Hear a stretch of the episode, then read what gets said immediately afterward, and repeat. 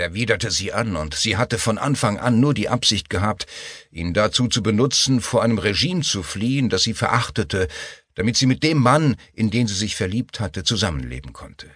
Jenem Mann, der zunächst ihr Liebhaber und dann ihr Ehemann und bester Freund geworden war.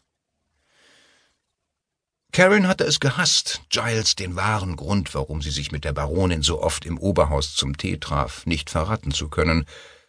Jetzt, da Cynthia tot war, würde sie nicht länger eine Lüge leben müssen. Doch würde Giles, wenn er die Wahrheit erfuhr, ihr glauben, dass sie nur deshalb aus dem von Tyrannei geprägten Leben in Ostberlin geflohen war, weil sie mit ihm zusammen sein wollte? Oder hatte sie einmal zu oft gelogen?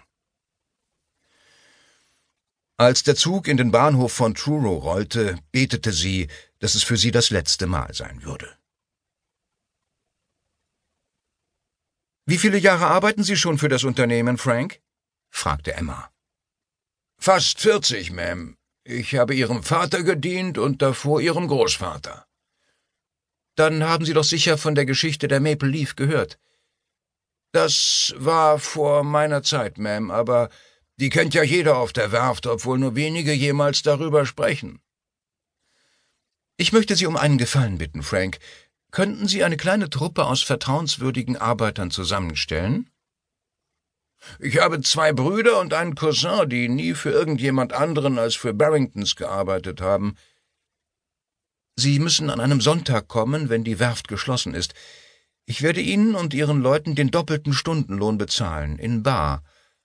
Und als zusätzlichen Anreiz wird es in zwölf Monaten einen Bonus in gleicher Höhe geben, aber nur, wenn ich bis dahin nichts von der Arbeit gehört habe, die Sie für mich erledigen sollen. Das ist sehr großzügig von Ihnen, Ma'am, sagte Frank und führte die Hand an seine Mütze. Wann können Sie anfangen? Nächsten Sonntagnachmittag. Die Werft wird bis Dienstag geschlossen sein, weil Montag ein Bankfeiertag ist. Ist Ihnen klar, dass Sie mich gar nicht gefragt haben, was Sie für mich tun sollen? Das ist nicht nötig, Ma'am. Und wenn wir im doppelwandigen Rumpf finden, was Sie suchen, was dann? Ich möchte nichts weiter, als dass die sterblichen Überreste von Arthur Clifton ein christliches Begräbnis bekommen.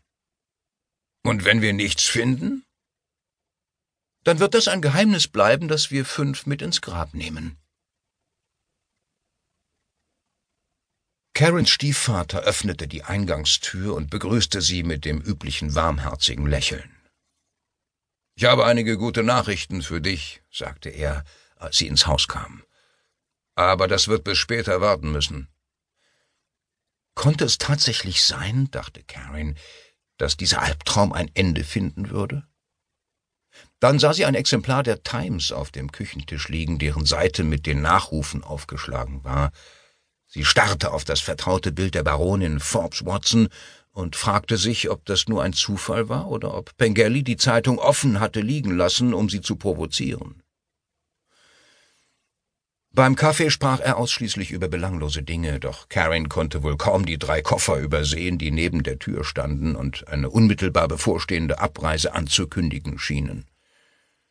Zudem wurde sie immer besorgter, denn Pengelly blieb viel zu entspannt und viel zu freundlich für ihren Geschmack. Wie lautete der alte Militärausdruck dafür? Eine glückliche Demobilisierung? Es wird Zeit, dass wir uns über ernstere Dinge unterhalten, sagte er und legte einen Finger an die Lippen. Er ging in den Flur und nahm seinen schweren Mantel von einem Haken neben der Tür. Karen dachte kurz darüber nach, davonzulaufen, doch wenn sie es tat und er eigentlich nur vorhatte, ihr von seiner Rückkehr nach Moskau zu berichten, würde ihre Tarnung auffliegen. Er half ihr mit ihrem Mantel und begleitete sie nach draußen. Karen war überrascht, als er sie fest am Arm packte und sie fast die verlassene Straße entlang zerrte.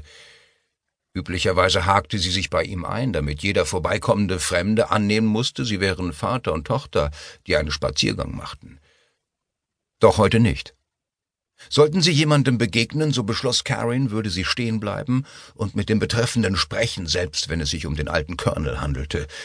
Denn sie wusste, dass Pengelly es nicht riskieren würde, dass sie beide in Anwesenheit eines Zeugen enttarnt würden. Pengelly setzte sein joviales Geplauder fort. Es passte so wenig zu ihm, dass Karen sogar noch besorgter wurde.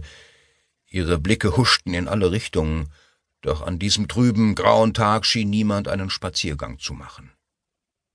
Als sie den Waldrand erreicht hatten, wandte sich Pengelly wie üblich um, weil er sehen wollte, ob sie verfolgt wurden. Wenn das früher der Fall gewesen war, waren die beiden immer zum Cottage zurückgegangen, doch an diesem Nachmittag war niemand da.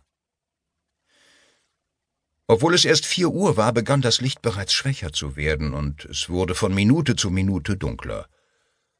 Als sie die Straße verließen und den Weg betraten, der in den Wald führte, packte er ihren Arm noch fester. Seine Stimme änderte sich. Jetzt passte sie zu der kalten Luft. Ich weiß, du wirst dich sicher darüber freuen, Karin. Er hatte sie noch nie zuvor im Zusammenhang mit einer offiziellen Operation bei ihrem Vornamen genannt, dass ich befördert wurde und schon bald nach Moskau zurückkehren werde. Herzlichen Glückwunsch, Genosse, das hast du dir verdient. Er lockerte seinen Griff nicht. Weshalb das heute unser letztes Treffen sein wird, fuhr er fort. Durfte sie wirklich darauf hoffen, dass... Aber Marshal Koschewoy hat mir einen letzten Auftrag erteilt. Pengelly erläuterte das nicht weiter. Es war fast, als wolle er ihr Zeit geben, um darüber nachzudenken. Als sie tiefer in den Wald gingen, wurde es so dunkel, dass Karen kaum einen Meter weit sehen konnte. Pengelly schien jedoch genau zu wissen, wohin er ging, als habe er jeden Schritt eingeübt. Der Leiter der Gegenspionage, sagte er mit ruhiger Stimme, hat endlich den Verräter in unseren Reihen ausfindig gemacht, jenen Menschen, der unser Vaterland jahrelang hintergangen hat. Mich hat man ausgewählt, die angemessene Bestrafung durchzuführen. Sein fester Griff lockerte sich und schließlich ließ er Karen los. Ihr erster Gedanke war wegzurennen, doch er hatte den Ort klug gewählt. Direkt hinter ihr befand sich eine dichte Baumgruppe, zu ihrer Rechten die verlassene Zinnmine und zu ihrer Linken ein schmaler Weg, den sie in der Dunkelheit kaum erkennen konnte. Und über ihr ragte Pengelly auf, der nie zuvor ruhiger und zugleich wachsamer gewirkt hatte. Langsam zog er eine Pistole aus seiner Manteltasche, und hielt sie drohend neben sich. Hoffte er, dass Karen zu fliehen versuchen würde, so dass mehr als eine Kugel nötig wäre, um sie zu töten? Doch sie rührte sich nicht von der Stelle. Du bist eine Verräterin, sagte Pengelly, die unserer Sache größeren Schaden zugefügt hat als jemals ein Agent zuvor. Deshalb wirst du den Tod eines Verräters sterben. Er sah in Richtung des Minenschachts. Ich werde längst wieder in Moskau sein, bevor Sie deine Leiche entdecken. Wenn es überhaupt jemals dazu kommt. Langsam hob er die Waffe, bis sie auf der Höhe von Karins Augen war. Ihr letzter Gedanke, bevor er den Abzug drückte, galt Giles. Das Dröhnen eines einzelnen Schusses hallte durch den Wald und ein Schwarm Sperlinge flog hoch in die Luft, als Karens Körper auf dem Boden aufschlug. Harry und Emma Clifton 1978 bis 1979 Nummer 6 drückte den Abzug. Die Kugel verließ den Lauf des Gewehrs mit einer Geschwindigkeit von 212 Meilen pro Stunde und traf ihr Ziel wenige Zentimeter unter dem linken Schlüsselbein, was den Mann augenblicklich tötete. Die zweite Kugel grub sich in einen Baum nur wenige Meter von der Stelle entfernt, an der beide Körper zu Boden gefallen waren. Einige Augenblicke später stürmten fünf Fallschirmjäger des SAS durch das Unterholz in der Nähe der aufgegebenen Zinnmine und traten an die beiden Körper heran.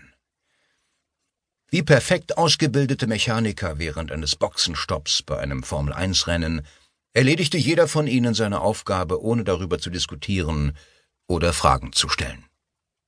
Nummer eins, der für die Einheit verantwortliche Lieutenant, nahm Pengellis Pistole an sich und legte sie in einen Plastikbeutel, während Nummer fünf, ein Arzt, neben der Frau auf dem Boden kniete und ihren Puls fühlte. Der Puls war schwach, aber sie lebte noch. Sie musste in Ohnmacht gefallen sein, als sie den ersten Schuss gehört hatte, was auch der Grund dafür ist, warum Menschen, die einem Erschießungskommando gegenüberstehen, oft an Pfosten gefesselt werden. Nummer zwei und drei, beide Corporals, hoben die Unbekannte auf eine Trage und brachten sie zu einer mehrere hundert Meter weit entfernten Lichtung.